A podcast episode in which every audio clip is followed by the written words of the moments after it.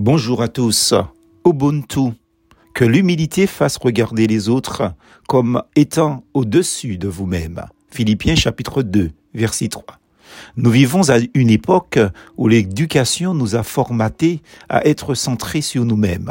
Nous sommes, entre guillemets, fabriqués par un système social dans lequel l'individu constitue la valeur centrale de tout et tant pis pour les autres et tout le reste. Voilà qui nous aide à comprendre l'importance que l'on donne aux libertés individuelles, aux droits de la personne en tant qu'individu. Cela s'appelle l'individualisme. Cette conception est, selon les experts, d'origine démocratique et son plus grand symbole est la Déclaration des droits de l'homme et du citoyen de 1789. Rien que ça.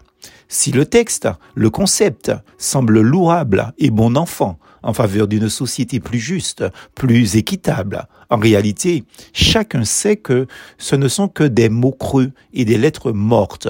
Je ne tiens pas trop à m'étendre là-dessus. Toutefois, on sait car nul n'ignore que ces fameux droits, entre guillemets, ont été rédigés et adoptés le 26 août 1789 par l'Assemblée nationale française, et cela immédiatement après ce qu'ils appellent, selon l'histoire de France, justement, la Révolution française. Notons que la toute première abolition de l'esclavage en France a été décrétée le 4 février 1794. Le calcul est vite fait. En Martinique, il a fallu attendre jusqu'au 22 mai 1848. Bref, pour revenir à notre notion d'individualisme, un très cher ami m'a envoyé l'image ci-dessus que j'associe à cette méditation du jour avec ce mot du titre Ubuntu. Ça veut dire quoi? Selon mes recherches, cette expression nous vient d'une philosophie ancestrale en Afrique du Sud. Le mot signifie je suis parce que tu es. Bizarre, non? Cela ressemble drôlement au fameux je pense donc je suis attribué à René Descartes. Revenons à l'histoire accolée à cette formidable image que mon ami m'a envoyée, qui raconte ce qui suit.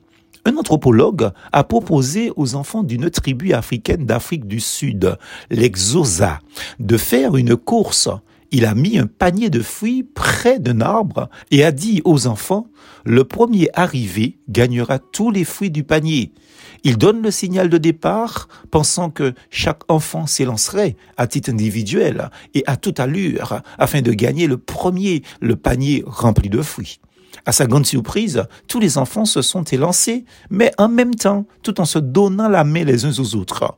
Ils sont tous donc arrivés ensemble au pied de l'arbre où était le panier de fruits. Puis ils se sont assis ensemble encore, comme une seule personne pour profiter de leur récompense. Lorsque l'anthropologue leur a demandé pourquoi ils avaient agi ainsi, alors que l'un d'entre eux aurait pu avoir tous les fruits à lui tout seul, ils ont répondu Ubuntu. Comment l'un d'entre nous peut-il être heureux si tous les autres sont tristes?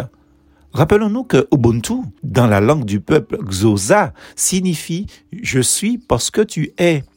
Quelle leçon pour nous? Issus des sociétés dites civilisées et démocratisées, mais si individuelles de la part de ces adorables petits-enfants africains.